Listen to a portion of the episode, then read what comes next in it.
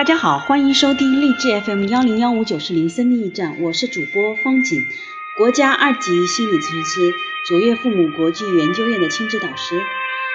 我们继续来进行与神对话的阅读。啊，关于这本书呢，是需要反复琢磨的。之前我们读的第一部分是，嗯，提到的问题有：神为什么不是显现给我们看？神为什么要创造现在的世界？太虚太极是怎么回事儿？为什么啊？我如何应对一些嗯灾难错误？到底要怎么做呢？为什么神不出手援救呢？等等这些，我们看看第二部分会读到什么呢？我们一起进入吧。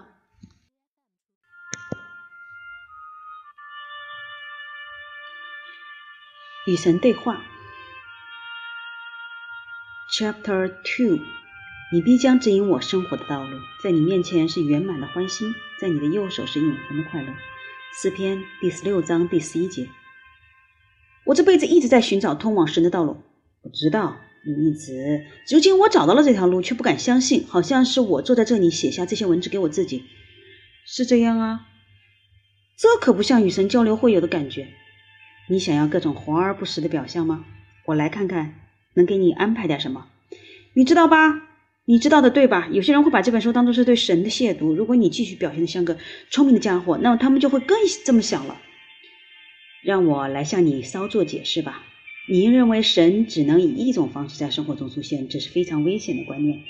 它阻碍你明白神无所不在的道理。如果你认为神只有一种模样，或者只有一种声音，或者只有一种存在方式，你就会日日夜夜都看不到我。你将会毕生寻找神，却找不到他，因为你在找的是他。我用了这个作为例子来说明。有人说，如果你不能从污秽、卑微中看到神，你便不能全面的理解神。那是伟大的真相。神既存在于悲哀，亦存在于欢笑；既存在于痛苦，也存在于甜蜜。万事万物背后都有神的用意，因而万事万物中都有神的存在。我曾经想写一本书，名字叫做《神是蒜香腊肠三明治》。那将会是非常好的书。其实你的灵感是我赐予你的，你为什么不写出来啊？那感觉像亵渎神呐，至少也是对神的辱骂，那很糟糕的。对神辱骂有什么糟糕的？谁告诉你神只能用来尊敬？神是上与下，热与冷，左与右，神可以用来尊用尊敬，也可以用来辱慢。你以为神不会发笑吗？你觉得神不喜欢开玩笑吗？你认为神缺乏幽默感吗？我告诉你吧，幽默是神发明的。你为什么非要用斯文的语气来跟我说话呢？难道我无法理解粗俗的语言吗？我告诉你吧，你可以像跟你最好的朋友说话那样与我交谈。你以为人间有我不曾听见的话，不曾看见的景象，不曾认识的声音吗？你觉得我会厌恶这些，喜爱那些吗？我告诉你吧，没有我厌恶的东西。对我来说，没有什么是可恶的，一切都是生活，而生活是神的礼物，是难以言喻的财富，是神圣中的神圣。我便是生活，因为我是生活的材料。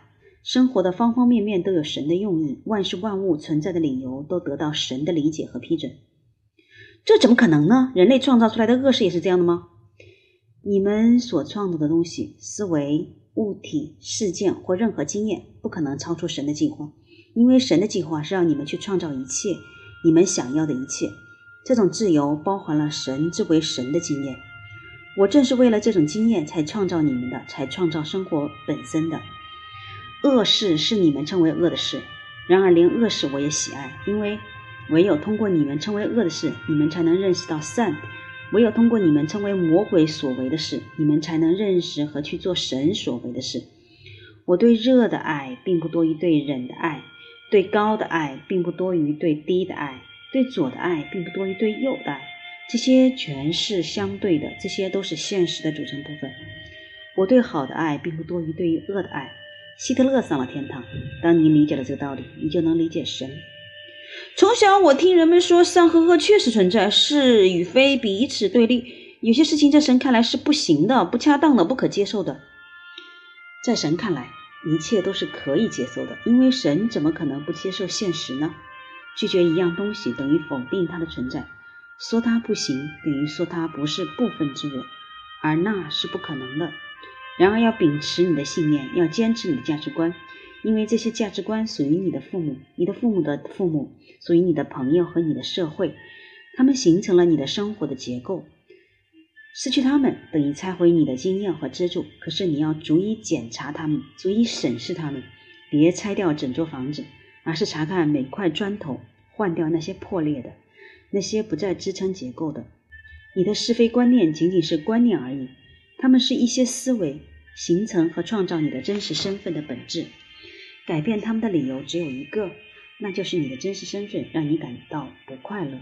改变的用意也只有一个，那就是让你对你的真实身份感到快乐。唯有你能知道你是否快乐，唯有你能够这么说你的生活。这是我的造物，儿子，我在其中感到非常满意。如果你的价值观对你有用，请坚持他们，请为他们辩护，请为保护他们而奋斗。然而，请寻找一种不会伤害任何人的奋斗方式。伤害并非治病救人的灵丹妙药。你说坚持你的价值观，同时又说我们的价值观却是错的，请为我解释吧。我可没说过你的价值观是错误的，但也没说过他们是正确的。他们无非是判断、评价、决定。在绝大多数情况下，做出这些决定的并不是你们，也许是你们的父母、你们的宗教、你们的教师、历史学家、政治家。你们把许多价值观、价值判断视为你们的真相，其中很少是由你们本人根据自己的经验而做出的。可是，经验是你们到这里来的目的。唯有用经验，你们才能创造你们自己。然而，你们既然用别人的经验来创造你们自己，如果有用有罪行这种东西的话，那么这就是罪行。任由你们自己因为别人的经验而变成现在的你，这就是你们所有人犯下的罪行。你们没有等待你们自己的经验，你们把别人的经验当成福音，真的是这样的。然后，当你们初次遭遇真实的经验时，你们就会用已有的认识去覆盖这次遭遇。如果你们没有这么做，你们也许会拥有完全不同的经验。这种经验也许会证明你们原来的老师或者认识来源是错误的。而在绝大多数情况下，你们不想令你们的父母、学校、宗教、传统和经书出错。所以你们否定了自己的经验，继续根据别人所说的去思考。没有什么比你们对待性爱的态度更能说明这一点。每个人都知道，在你们的人类所能拥有的物质经验中，性经验是最美好、最兴奋、最强大、最提神、最新奇、最激励、最积极、最亲密、最和谐和最具有创造力的。你们通过经验发现了这个秘密，可是你们选择去接受其他人提出的那些关于性爱的判断、看法和观念。那些人全都想操控你们的思维。这些看法、判断和观念截然不同于你们自己的经验。然而，由于你们不愿认为你们的老师是错误的，于是你们说服自己相信错误的肯定是你们的经验。这促使你们背叛了你们关于这个问题的真正的真相，还造成许多破坏性的后果。你们对待钱也是如此。每当你在生活中拥有许许多多的钱，你就会觉得非常爽。拿到钱，你们会觉得很爽；花掉钱，你们也觉得很爽。钱并没有什么不好，也谈不上邪恶。更算不上本质性的错误，然而你们却发自内心的认可别人关于这个主题的教导，乃至为了保护真相而拒绝你们的经验。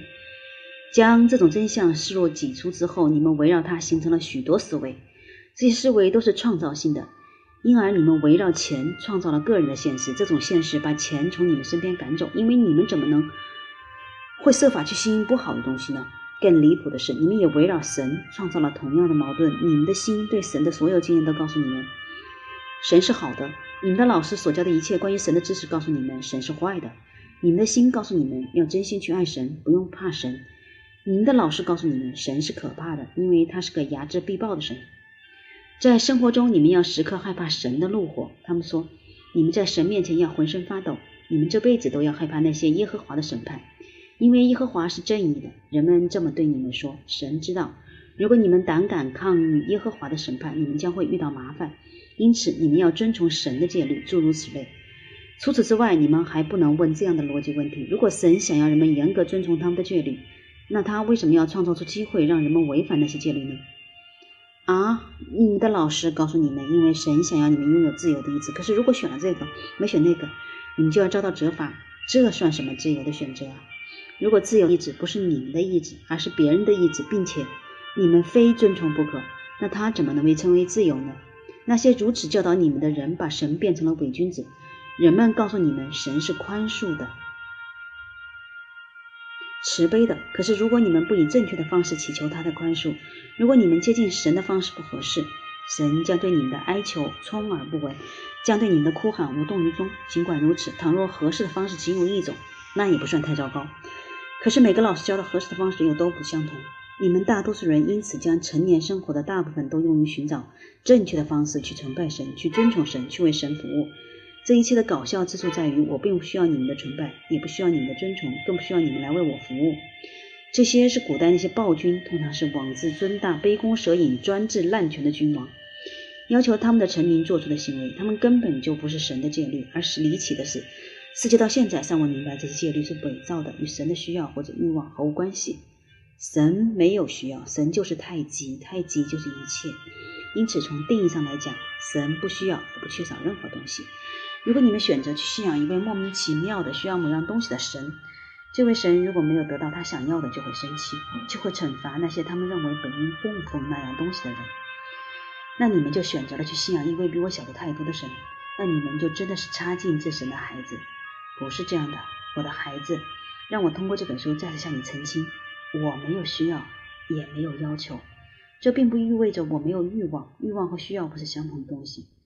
不过，你们大多数人在现实生活里将它混为一谈。欲望是所有造物的起点，它是最初的思维，它是内在与灵魂的伟大感受，它就是神，决定着接下来要创造的东西。那神的欲望是什么呢？我的第一个欲望是认识和经验我自己，最辉煌的我自己，认识真正的我。在创造你们以及宇宙里所有的世界之前，这对我而言是不可能做到的。我的第二个欲望是，你们将会认识和经验你们的真实身份，利用我赋予你们的能力，随心所欲地选择任何方式去创造和经验你们自己。我的第三个愿望是，欲望是整个生命的过程，在每个此刻都能经验到持续的欢乐，不断的创造，无尽的成长和完整的满足。我已经创建了完美的系统，以便这些欲望能够实现。他们正在实现的过程中。就在此刻，你们和我的唯一区别是我认识到这一点。在你完全认识的那一刻，这一刻随时都可能降临在你身上。你们也将会拥有我向来拥有的感受，将会感到彻底的欢乐、喜爱、宽容、祝福和感恩。这些是神的五种态度。在我们结束此次对话之前，我要让你们看到，在你们的生活中应用这五种态度如何，以及将会把你们带入神的领域。你的问题很简单，可是我的回答却这么长。是的，坚持你的价值观，只要你经验到他们对你有用。然而要仔细看清楚，这些你用思维、话语和行动保卫的价值观，是否将你心目中最美好的自己带入你的经验空间。逐一检查你的价值观，让他们接受公众的审视。假如你能够泰然自若、毫不犹豫地告诉世界你是谁，你的信念是什么，你对自己便是满意的。那你就再也没有理由继续与我对话了，因为你已经创造出不需要提高改进的自我，已经适合这个自我的生活。那你就可以达到完美的境界，可以放下这本书了。我的生活不完美，也常会接近完美。我的人不完美，实际上我有许多缺点。我希望有时候，我全心全意的希望我能改正这些缺点。我希望明白是是什么引发我的行为，是什么导致我沦落，是什么不停的阻挡挡住我的路。这就是我来找你的原因吧。我想我没有能力独自找到答案。你来了，我很高兴。我总是在这里准备帮助你。现在我就在这里，你再也不用独自去寻找答案了。其实以前你也不用独自去找，可这是感觉太放肆了。就在这里，以这样的方式与神对话，而且想象你神正在回答我的问题。其实我想说的是，这太疯狂了。我明白，你是说圣经的那些个作者个个头脑正常，你反倒疯了。圣经的那些作者见证了基督的生活，并忠实地记录下他们的见闻。你说的不对，大部分新约作者在他们生活中从来不曾遇见或看到耶稣。他们出生的时候，耶稣已经离开地球很多年。就算在街道上碰到拿撒勒的耶稣，他们也认不出来。但是，圣经的那些作者是伟大的信徒和伟大的历史学家，他们听取了那些先辈世代相传、传给他们和他们朋友的故事，最终将这些故事写成书。那些作者所写的一切，并非全都包含在圣经的定稿里。已经有些教会周围围绕耶稣的训导而兴起，而且和人们围绕某个强大的观念结成帮派时必定发生的情况相同。这些教会或者组织里有一些特定的人，他们有权决定将耶稣故事的哪个部分用何种方式公之于众。这种选择和编辑的行为贯穿了整个收集、撰写和出版各种福音书和圣经的过程。甚至在最初的经文被写下几个世纪之后，教会的最高决定决策还再次决定哪些教义和真相应该出现在当时的官方版本的圣经中，而哪些则是不健康的和不成熟的，不能让大众知道。也有其他神圣的经文，每篇都是由平凡人在获得神的启发时写下的。那些平凡人并不比你更加疯狂。你是说，在这些文字有朝一日将会变成神圣的经文吗？你不是真的这么想的吧，我的孩子？生活的一切都是神圣的。由此来看，是的，这些是神圣的文章。但我不会与你玩文字游戏，因为我明白你的意思。不是的，我的意思并非这些文字有朝一日将会变成神圣的经文，至少几百年之内不会。或者在这种语言过时之前不会，你也知道的问题在于，这里所用的言语语言过于口语，过于浅近，过于现代。人们认为，如果与神直接与你对话，他的口吻不该像隔壁邻隔壁的邻居。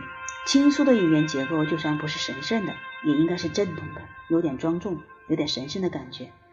正如我早前说过的，那是问题的一部分。人们以为神只是一种形式现身，任何有悖于那种形式的，都会被当成是对神的亵渎。那跟我刚才说的一样，那跟你刚才说的一样。但让我们回到你的问题的核心：你为什么觉得能够与神对话很疯狂呢？难道你不相信祈祷吗？我相信，但那不同。对我来说，祈祷总是单方面的，神素来一成不变。神从来不会能回答你的祈祷吗？那倒不是，但不曾用语言来回答。你知道的，我的生活中发生了许多事，我坚信他们就是对我的祈祷的回答，非常直接的回答。但神从来不曾与我说话。我明白了。看来你信仰的这位神无所不能，就是不能说话。神当然能说话了，前提是神想说，只是神好像不太可能跟我说话。这就是你在生活中惊艳到每个问题的根源，因为你竟然认为自己不配成为神的交谈对象。天哪！假如你你连自己有资格成为我说话的对象都不敢想象，你怎能期待听见我的声音？我告诉你吧，此刻我正在施行奇迹，因为我不仅正在对你说话。而且也对每个拿起这本书、正在阅读这些词汇的人说话。我们每个人都是我现在交谈对象。